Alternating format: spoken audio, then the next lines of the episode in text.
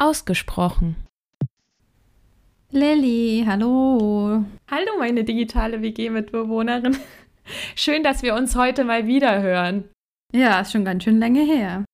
Am besten fand ich immer noch, als wir uns nachmittags verabschiedet haben mit dem Satz bis morgen. Ich glaube, jedem war in dem Moment schon klar, das wird nicht bis morgen. Das ist ja, so drei Minuten später die nächste Sprachnachricht.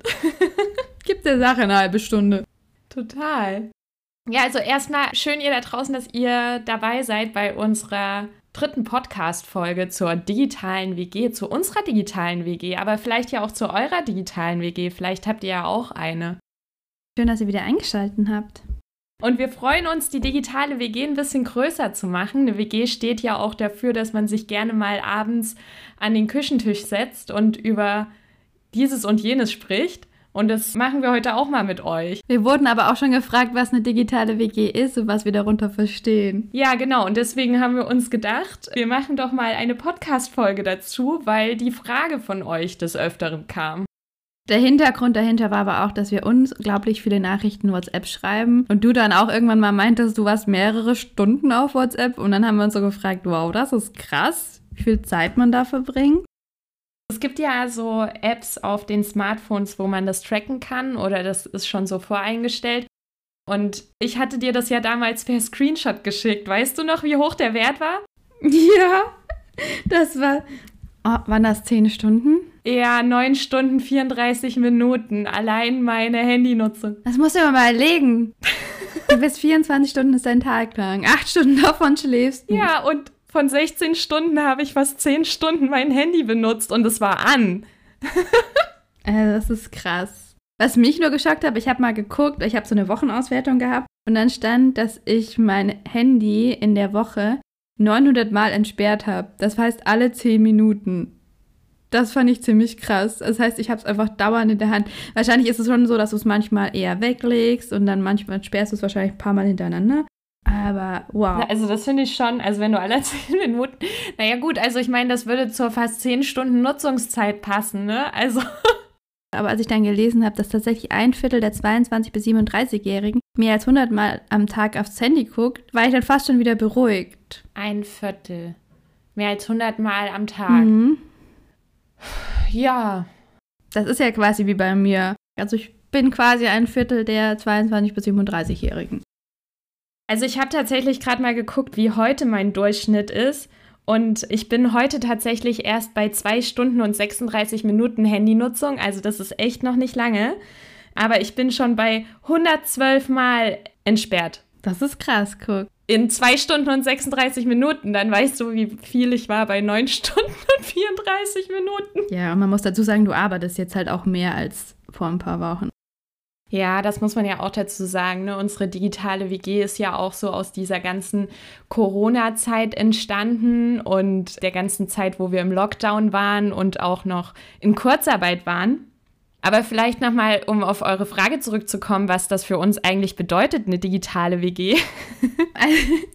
wir haben am Anfang erst so ein bisschen scherzhaft aufgegriffen, weil wir halt relativ viel Kontakt haben, auch in WhatsApp. Es ging erst los mit Schreiben, irgendwann ist das ein bisschen eskaliert und es kamen dann relativ lange Sprachnachrichten, wo wir dann selber schon gescherzt haben, haha, wir machen uns einen eigenen Podcast. Polly nimmt auf und auf.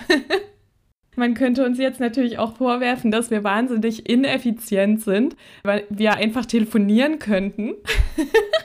Aber nee, wir schicken uns halt einfach lieber zehntausende Sprachnachrichten am laufenden Band und schreiben uns irgendwelche Textnachrichten.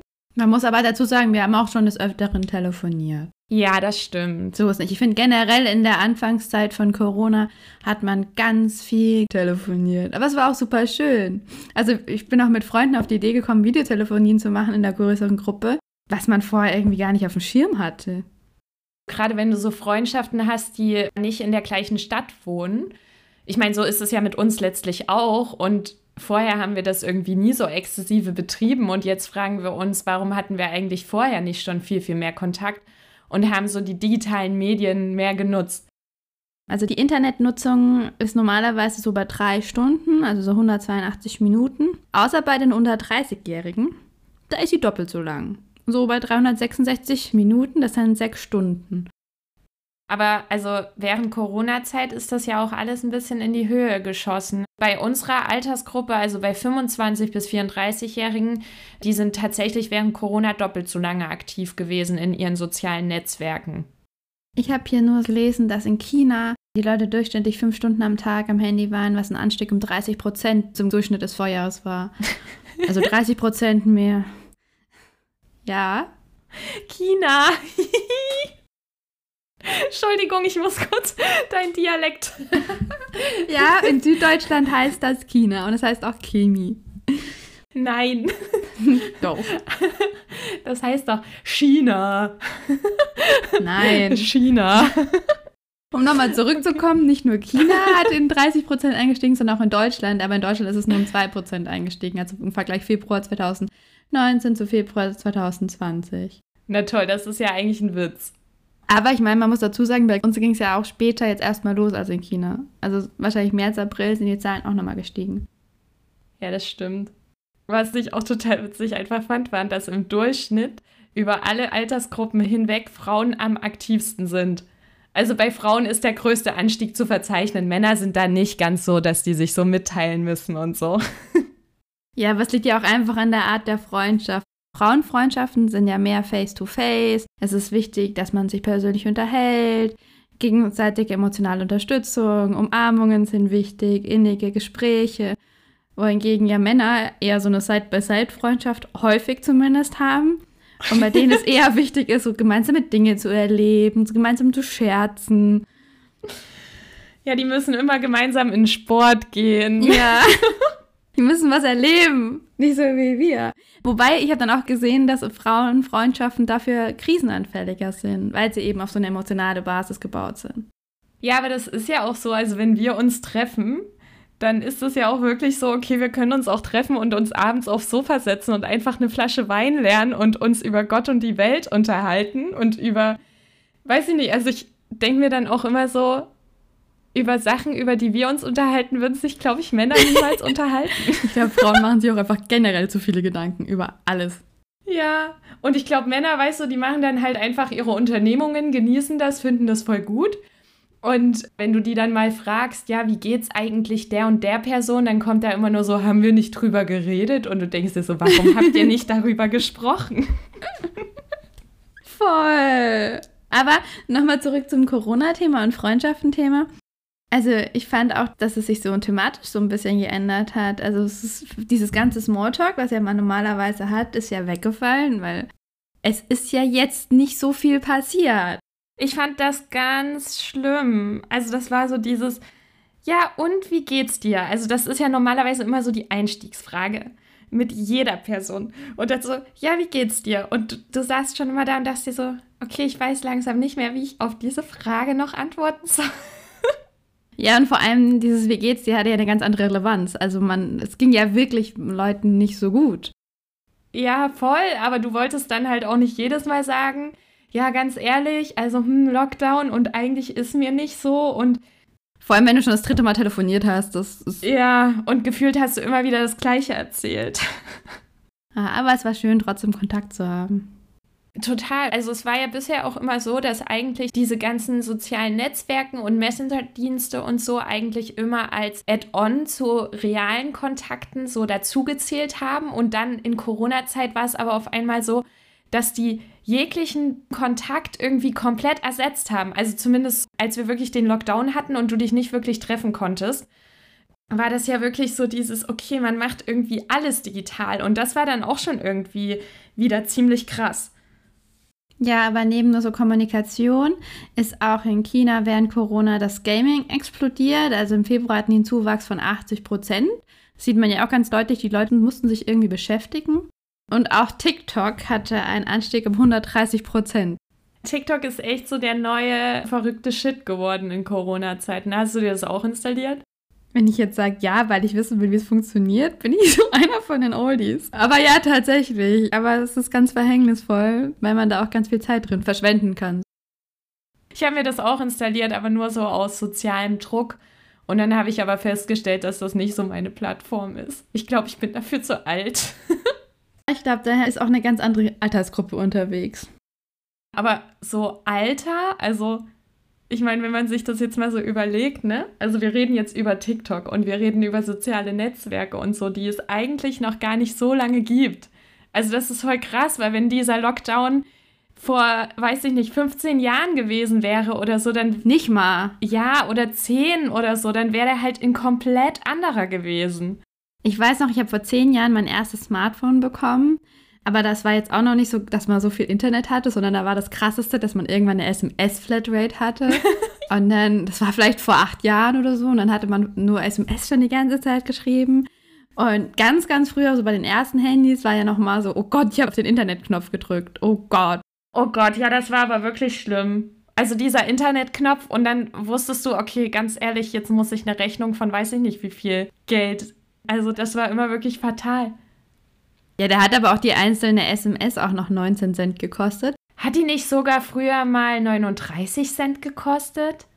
Also ich habe immer nur 19 Cent gezahlt. Ich glaube, ich habe irgendwann mal 39 Cent bezahlt.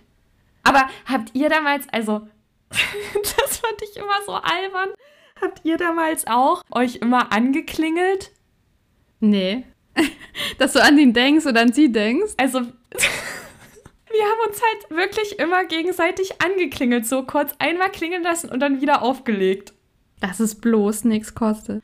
Ja, aber es war doch genauso, dass man nach der Schule direkt dann in WhatsApp, äh, nicht, WhatsApp gab es ja gar nicht, in ICQ gegangen ist und dann in ICQ so am festen Computer gechattet hat oder er noch StudiVZ oder SchülerVZ, das war ja schon, oh also Gott. Studi- und SchülerVZ war ja schon richtig, das war ja revolutionär.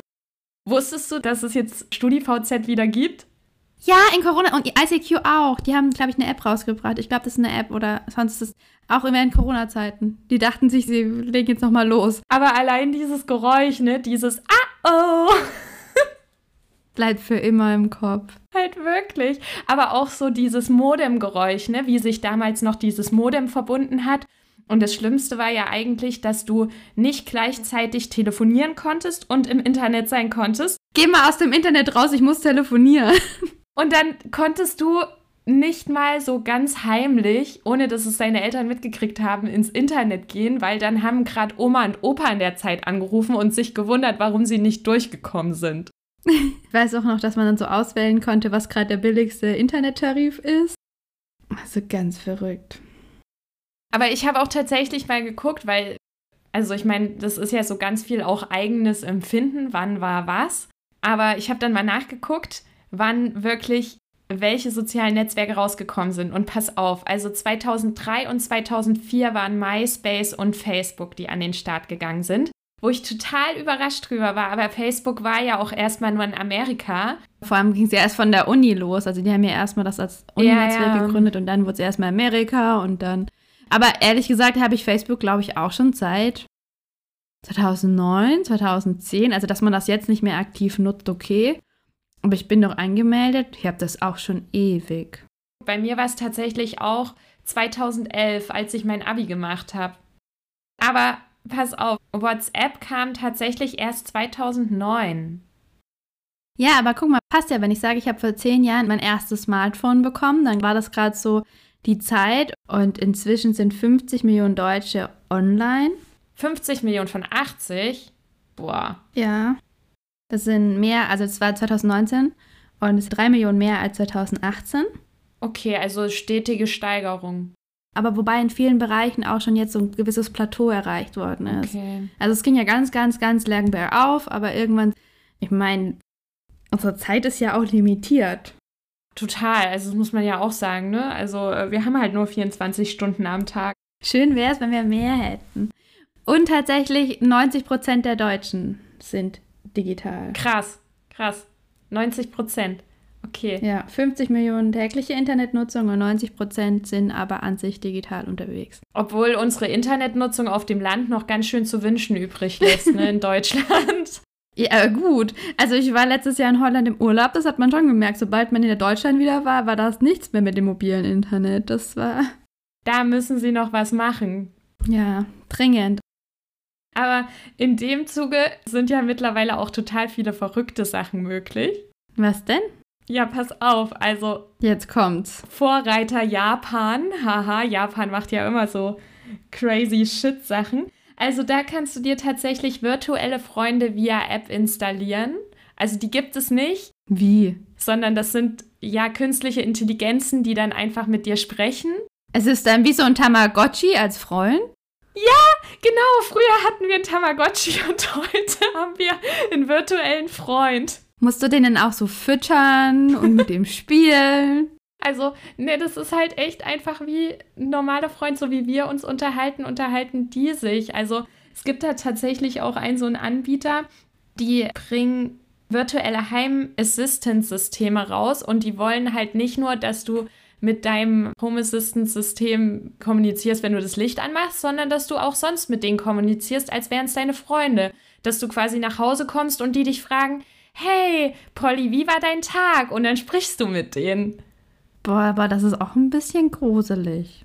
Das ist auch voll gruselig. Aber also, ich meine, gut, wenn man sich mal so die Hintergründe von Japan überlegt, ne, die haben ja sowieso zu diesem ganzen Anime und so einen ganz anderen Bezug zu so Animationssachen und so. Und ich glaube, die sind auch sozial nicht ganz so aufgeschlossen wie wir. Ich glaube, die sind ein bisschen ängstlicher. und warte, kurzer Sidekick an der Stelle. Das passt zwar jetzt nicht mehr zu Freundschaften, aber zu Beziehungen. Die haben tatsächlich auch so Apps, wo du dich virtuell verlieben kannst in Avatare und mit den Avataren auch Bilder machen kannst an öffentlichen Orten. Nein. und die dann posten kannst und so. Und pass auf, es gibt tatsächlich Japaner, die diese Avatare, ihre Comichelden, schon geheiratet haben. Nein. Ja. Oh. Ich weiß nicht, was ich dazu sagen soll. also jeder wie er möchte, ne? Aber krass. Also es ist mittlerweile nach zehn Jahren, nachdem wir, weiß ich nicht, doch auf ICQ gechattet haben, wahnsinnig viel passiert und jetzt sind wir in der Zeit von virtuellen Freundschaften. Aber es gibt auch einen Unterschied bei Bundesländern. Also Sachsen-Anhalt haben wir letztes Mal schon rausgefunden, trinkt mehr Kaffee. Und dieses Mal ist es tatsächlich so, dass die norddeutschen Bundesländer internetaffiner sind als die süddeutschen. Also die Top-Bundesländer in der Internetnutzung sind Schleswig-Holstein, Hamburg, Niedersachsen und Bremen. Also du bist vorne mit dabei. Ja, das spiegelt sich ja aber auch bei uns wieder, ne? Du brauchst ja manchmal ein bisschen länger für so deine ganzen technischen Sachen. Also ich kann jetzt auch nichts dafür, dass mein Laptop, dem war es heute zu heiß. Hier waren es in Hessen aber heute auch 35 Grad. Kann ja keiner was dafür, dass es in Hamburg immer regnet. Ich finde es super, vor allem ehemalige Medienstudenten und dann trotzdem teilweise technische Probleme. Richtig gut. Bleibt immer spannend, ne? Total. Aber vielleicht jetzt mal wieder zurück zu unserer digitalen WG, nämlich zu unserem eigentlichen Thema. Ja.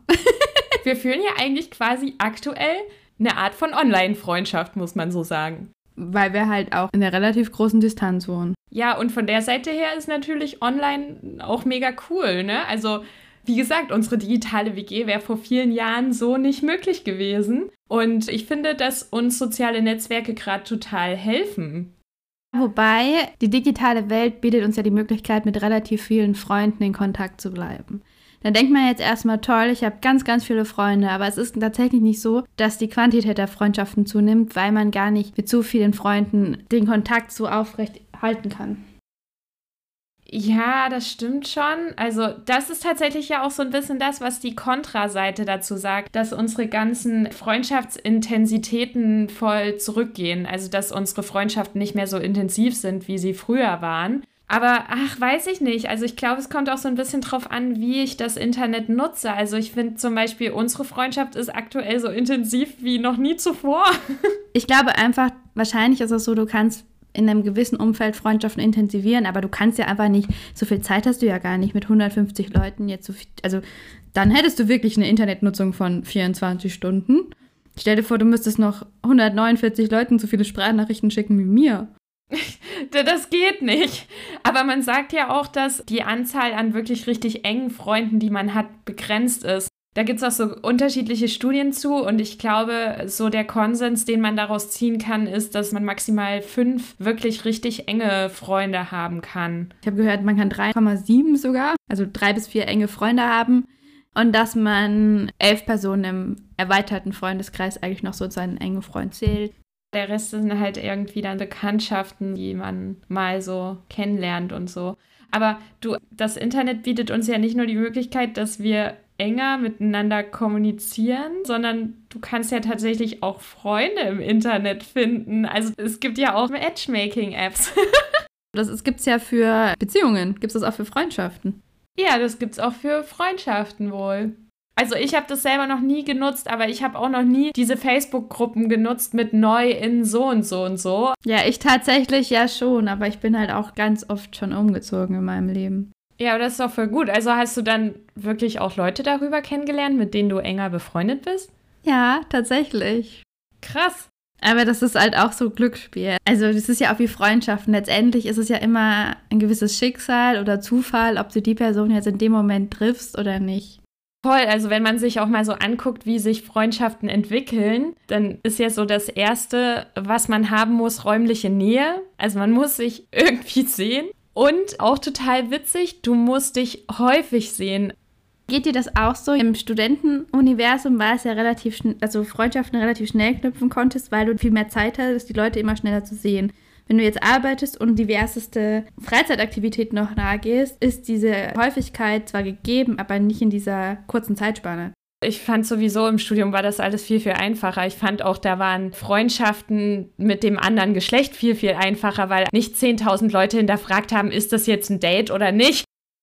Nochmal zurück zu dem, wann ist Freundschaft Freundschaft oder wie entsteht Freundschaft nochmal. Also neben Nähe und Kontakthäufigkeit ist auch ein gewisses Freundschaftsbudget. Also das passt ja dazu, was wir gerade gesagt haben. Wenn du arbeitest, du hast einfach nicht mehr so viel Zeit, die du, wenn du noch Sport machen willst, einkaufen, Familie sehen willst, in Urlaub fahren willst, dann hast du ja nur ein bisschen das Zeitkontingent, das du ja auf deine Freunde, so hart es klingt, verteilen musst. Und dann zählen aber auch noch persönliche Sachen mit rein ob ich eine Freundschaft aufbauen will oder nicht. Also zum einen, also ich muss dich schon körperlich auch ein bisschen attraktiv finden. okay. Polly. hm. Wir lassen das jetzt mal so im Raum stehen. Dann muss ich dich auch noch sozial kompetent finden. Und wir müssen auf einer gleichen Wellenlänge unterwegs sein. Also wenn die Chemie nicht stimmt, dann wird sich daraus keine tiefe, enge Freundschaft entwickeln. Wobei, und das ist das Paradox an der Sache, bei besonders engen Freunden ist es gar nicht mal so, dass sich die Persönlichkeiten so stark ähneln, sondern man denkt nur, man ähnelt sich so. Aber ich glaube trotzdem, also diese emotionale Nähe muss ja gar nicht beschreiben, dass wir uns wahnsinnig ähnlich sind, sondern dass wir in bestimmten Themen einfach auf dem gleichen Level sind. Also es muss ja nur ein Thema sein, wo wir uns einfach mega gut verstehen, wo wir neun Stunden am Tag unser Handy aktiv halten können, um darüber zu quatschen. Das ist aber nicht nur ein Thema, das sind diverseste Themen.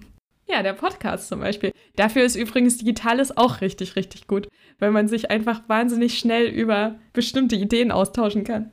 Du, ohne Digitales könntest du auch keinen Podcast aufnehmen, weil dann gäbe es dann einfach so nicht.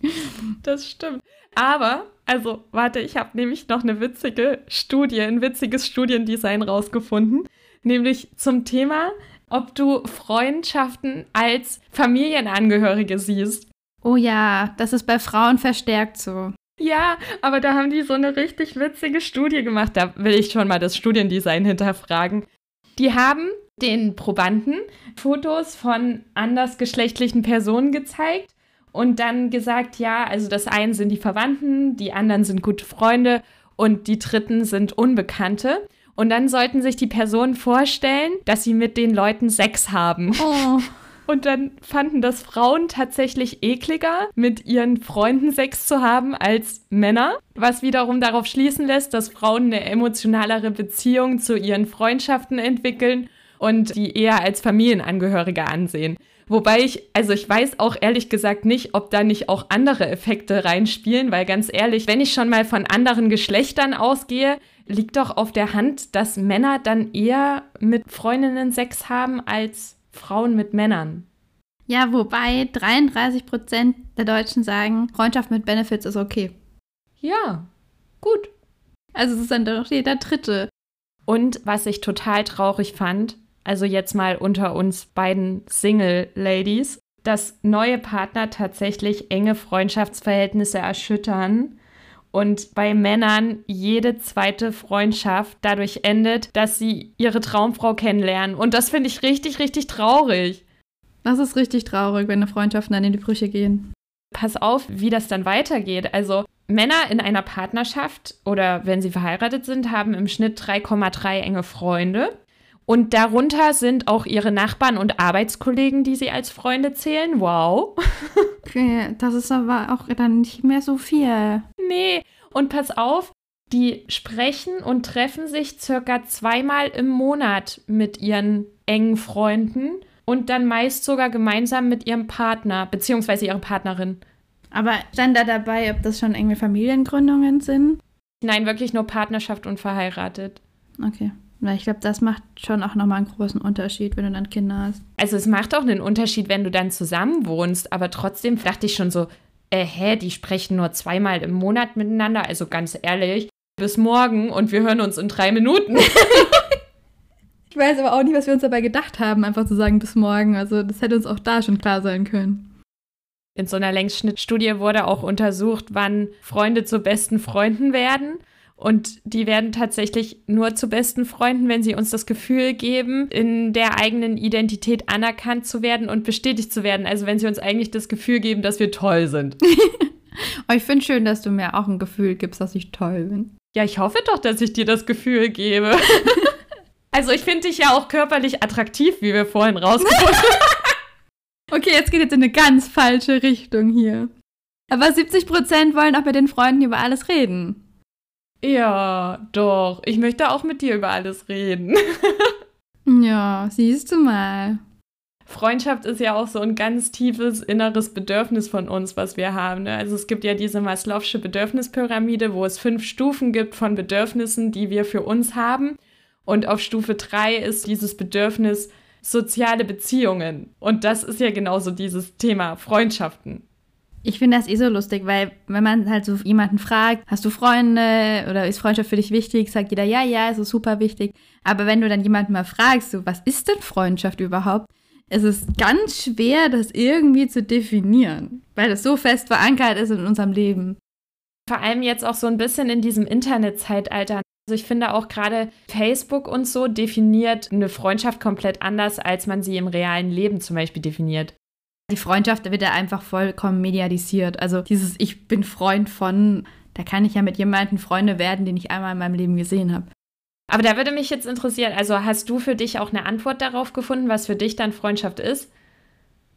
Ja, ich habe es mir dann auch durch den Kopf gehen lassen und ehrlich gesagt, ich habe mich noch nie gefragt, was die Definition von Freundschaft ist. Und habe dann erstmal im Duden geguckt, weil wo guckt man denn? Im Duden? Nein, du hast im Duden geguckt. ja, schon.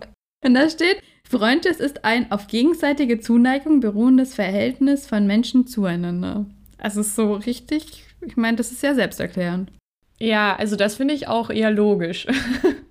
Und dann gibt es noch ein Lexikon der Psychologie, das sagt, dass Freundschaft eine individuelle Gestaltungsspielraum hat und durch verschiedene Charakteristika geprägt ist. Also zum einen ist es eine Sozialbeziehung, es hat einen Wert für jeden. Also das ist ja in den unterschiedlichsten Freundschaftsbeziehungen, hat jeder ja für sich selber einen gewissen Wert definiert. Der kann ja komplett verschieden aussehen. Beruht auf Freiwilligkeit, also bezüglich Gestaltung. Ja, das hoffe ich doch, dass du freiwillig mit mir befreundet bist. Wer weiß. Also Geld kriege ich nicht dafür. Man hat eine Vergangenheit und eine Zukunft idealerweise miteinander. Eine Freundschaft sollte einen positiven Charakter haben. Und kein Geschlechtsverkehr, sagt das Lexikon der Psychologie. Oh, kein Geschlechtsverkehr. Okay. es tut mir leid, auch wenn du mich anziehen findest. Ja, ach Mist. Ich habe mir tatsächlich auch mal darüber Gedanken gemacht, wann bei mir Freundschaften so richtig eng geworden sind. Und also so traurig das ist, aber es war meistens, wenn es irgendeine Krise bei einem von beiden gab und der andere einen getröstet hat. Jetzt sind wir wieder so bei diesem Frauending von emotionaler Nähe und so. Aber tatsächlich sind so meine engsten Freundschaften entstanden. Einfach so dieses, jemand anderes ist auch in schlechten Zeiten für mich da. Ja, ich meine, genau dann brauchst du ja auch jemanden, mit dem du reden kannst. Aber das definiert ja auch jeder für sich so ein bisschen anders. Freundschaften ist ein sehr dehnbarer Begriff für jeden. Die verändern sich ja auch im Laufe der Zeit. Man sagt ja immer, Freundschaften, die sieben Jahre halten, die halten ein Leben lang. Ach, jetzt sind wir wieder bei den verflixten sieben Jahren, ja? ja, schon. Polly, sind wir schon bei sieben Jahren? Ich glaube Nein. nicht, ne? Vier. Ja, wir haben noch drei Jahre vor uns.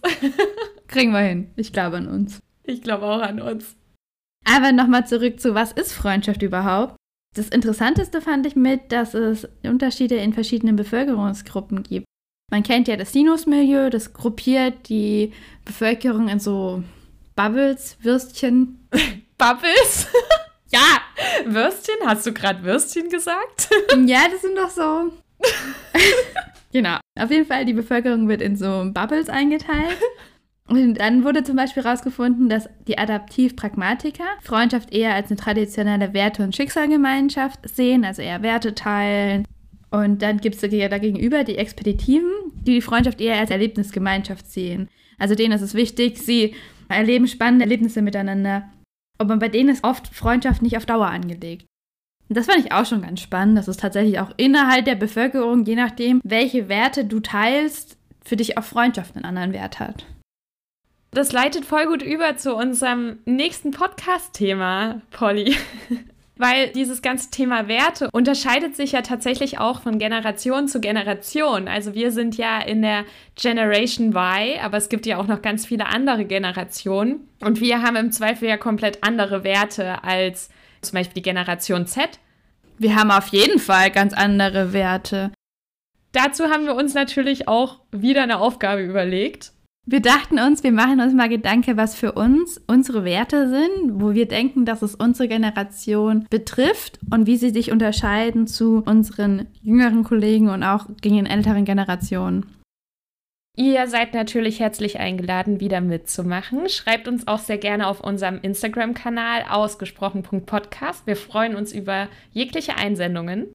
Und dann bis zum nächsten Mal.